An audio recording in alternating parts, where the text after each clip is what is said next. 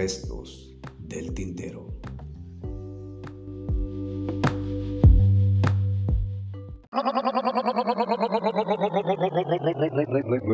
Restos del tintero. Del tintero.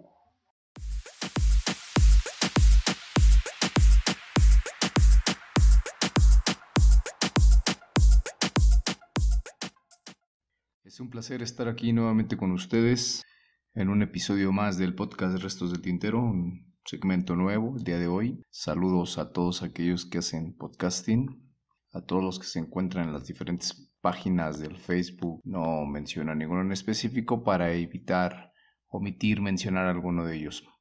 Hay bastantes interesantes. Saludos a todos aquellos que se dedican a esto del podcasting y hacen podcast y nos llenan de de sabiduría, de conocimientos, de información, de esperanzas, de motivación. Nos hacen pasar un rato divertido, dependiendo el tema o la temática de cada uno de sus podcasts. Saludos a todos aquellos que se dedican a esto. El episodio de hoy que vamos a ver es el de Otra vez, así se titula. Vamos a, a comenzar. Sí, otra vez por ti estoy llorando, en la soledad del yo, donde no logras autocomplacencia, melancolía del pasado, donde antes parecía diferente. Tal vez no mejor, pero ahora hay algo más que muerte. Un vacío existencial donde lo otro nos resulta ajeno, inexistente y por lo tanto inexplorable. Un país donde no hay más que incertidumbre, donde la inclemencia puede aparecer en un instante dejando su paso máculas de sangre que llevan dentro de sí algo más, un reflejo de un asesinato múltiple, de la pérdida de una sociedad entera, enajenada, vacía. Hacer siempre lo mismo da los mismos resultados. En nuestro país, México, cada vez más vemos las noticias donde hay enfrentamientos entre los distintos órdenes del poder. No es mi intención ser monotemático, pero lo que más cerca tenemos es aquello que más tardamos en descubrir. Mm, hay una técnica que se llama de rodear el objeto, que es la parte de la visualización, lo utilizan mucho en la parte de la apreciación del arte que para que tú puedas apreciar una obra de arte, una pintura, una escultura, tienes que rodear el objeto, verlo de diferentes puntos de vista, de diferentes ángulos, para que puedas captar el, objeto en su esencia y en su totalidad. Se complica entonces asir el objeto cuando no, no tenemos esta técnica desarrollada. Entonces, para ello es menester alejarse de él, darle cierta proximidad al objeto para poderlo verlo en su totalidad rodearlo, ver el todo a través de sus partes, descubrir su estructura para conocer los elementos que la componen. Entonces así es como vamos a poder comprender la totalidad del, objeto del fenómeno observado. Si estamos muy inmersos en él, si estamos muy próximos al objeto, pues va a ser muy difícil ver su totalidad porque simplemente vamos a ver una parcialidad de ello. Hay un escritor que me gusta mucho, Felipe Garrido. Él tiene una particularidad en sus cuentos no los concluye, no escribe un final evidente porque lo deja la interpretación del lector. Él es quien lee el cuento, quien va a darle el cierre final al texto que ya leyó anteriormente. Sin embargo, si hiciéramos la comparación de estos textos con lo que está pasando en el fenómeno social, en la actualidad el final resulta evidente porque es una repetición constante, ya que se convierte en un fin interminable. Eh, siempre los hechos o los actos vandálicos o los actos de manifestaciones de poder entre los diferentes órdenes, sea este el primero o el segundo orden imperante en la sociedad, nos vamos a encontrar con que el crimen organizado va a tener asesinatos múltiples de personas y hoy día están hasta matando civiles y va a haber enfrentamientos con algunas fuerzas castrenses, pero el resultado va a ser el mismo. Gobernados por la ley del metal, ese es lo que nos está pasando hoy día llena de significados que emiten un mensaje para aquellos que se mueven en la periferia de sus dominios, donde la vida vale muy poco, como aquella canción del compositor José Alfredo Jiménez donde dice la vida no vale nada. Puesta a merced del estado imperante que hace tiempo se asentó entre nosotros y no sabemos cuándo se despida.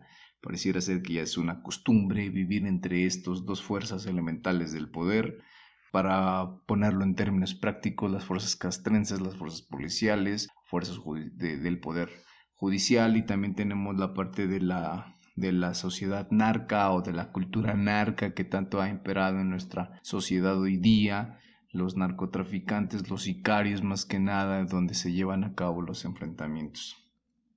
Decir ya basta es desgastante. Hay un montón de situaciones eh, que vulneran la, seguridad del, ser humano en la sociedad mexicana. Ocurren en pequeños estratos las manifestaciones que después de un tiempo no tienen trascendencia, quedándose en el olvido, en el recuerdo melancólico que ya está distorsionado cuando se recuerda. Hay mucha gente que hace manifestaciones, pero no trascienden. A lo mejor en el momento sí van a llamar la atención, sí van a tener mucha afluencia de otras personas que comparten el punto de vista de quienes se manifiestan, pero al fin y al cabo los actos selectivos, vandálicos o criminales siguen apareciendo día con día en nuestra orbe social. El recurso mediático no está al lado de quienes quieren algo distinto o es ajeno a sus intereses y pues prácticamente no se le da el apoyo necesario. Por lo tanto es velado o vituperado, denominando con un mote despectivo a quien levanta la voz, acallado por quienes gobiernan. También hay que tener bien en cuenta que no siempre se le da esta participación de la libre manifestación o la libre expresión al ser humano, al menos en nuestra sociedad mexicana, porque sí existe esta cuestión de te, te puedes manifestar, pero al fin y al cabo ver una represión a aquellos que se manifiestan. Resulta evidente y por lo tanto no se comenta y constantemente se acepta la, la violencia como parte del proceder en sociedad, acumulando el sujeto en su bagaje conductual las manifestaciones violentas podría decirse que lo que es adentro es afuera y como es afuera es adentro, entonces el individuo que se compone o que su conducta la toma desde los diferentes elementos sociales, entonces la violencia que hay en sociedad va a ser un reflejo del propio yo del sujeto. El sujeto es violento porque la sociedad es violenta o viceversa, la sociedad va a ser violenta porque el sujeto lo es. Entonces vamos a caer aquí en la cuestión de qué fue primero, el huevo o la gallina.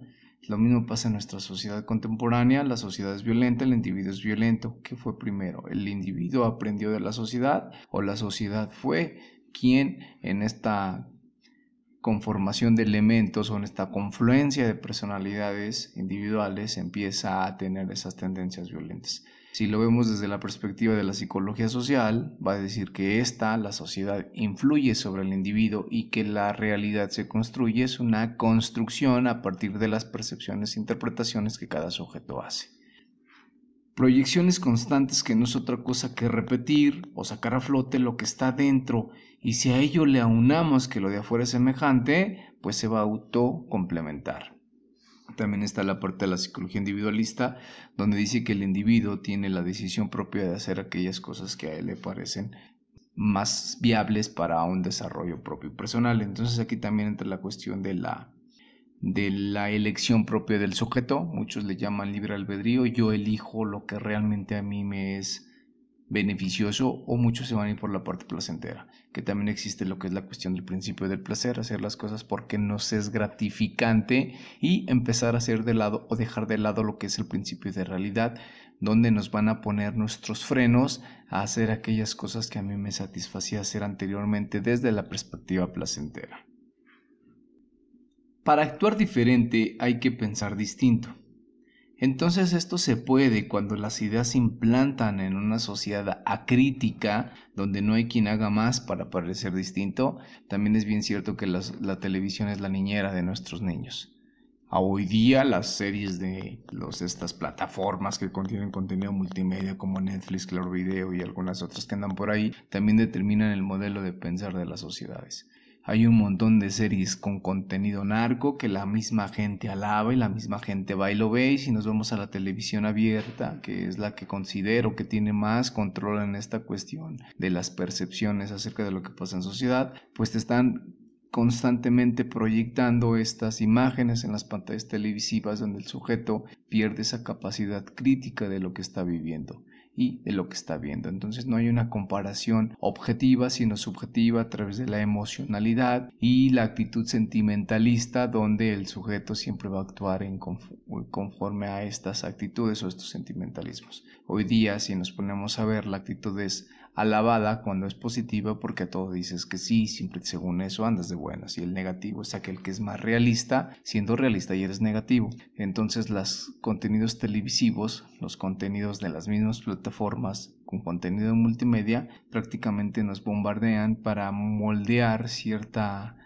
en cierta medida el pensamiento que en ocasiones llega a estructurar o a formar realidades. Aquello que se piensa, aquello que yo ya formé en mi pensamiento, lo puedo llevar y lo puedo plasmar en la realidad. Los invito a escuchar un podcast que se llama Ingeniería Mediática y entonces ahí más o menos hablamos de esta cuestión de la construcción de realidades a través del pensamiento.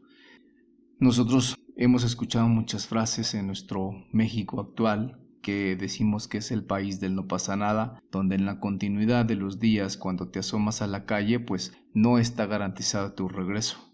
Tú puedes hoy despedirte en la mañana de tus seres queridos, pero nadie te asegura que vayas a regresar, porque salir a la calle es un riesgo, porque ya donde quiera hay unas situaciones críticas muy violentas, ya no nada más es en determinadas regiones del país, sino que se ha multiplicado en mayor parte de nuestro, nuestra sociedad mexicana. Hay muchos actos atroces en nuestro tejido social y el cáncer de la corrupción que pululan en los días de, nuestros tiempos han marcado hasta cierto punto los lineamientos para dirigirse en sociedad de aquellos quienes quieren mantener el control de la misma, sea este económico, sea este castrense, pero siempre va a existir esta cuestión de la corrupción en nuestro país.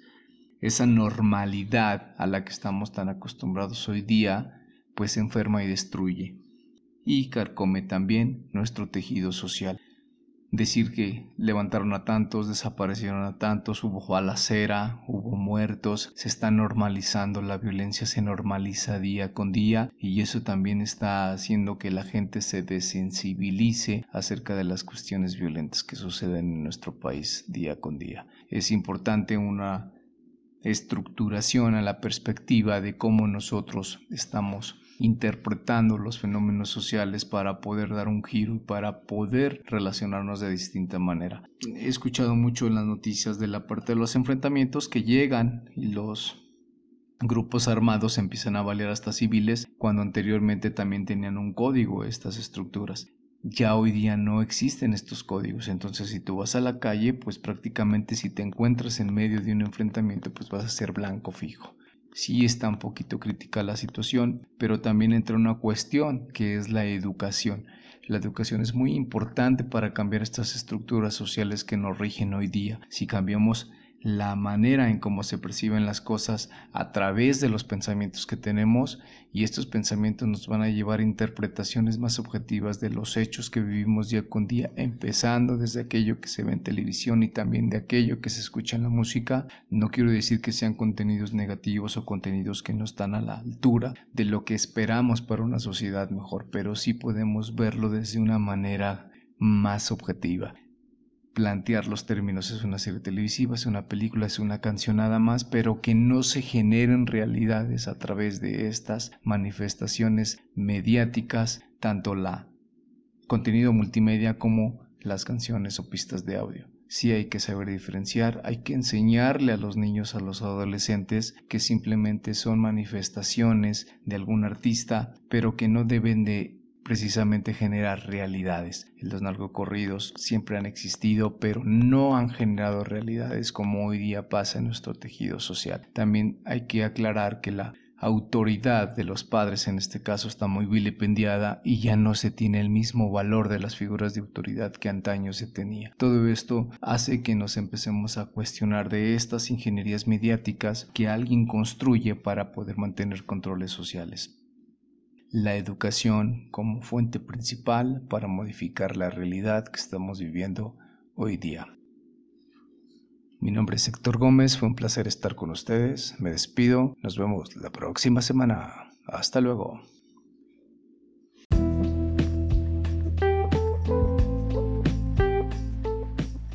Bien amigos, me despido de ustedes, esto fue un episodio más del podcast Restos del Tintero, nos escuchamos la próxima.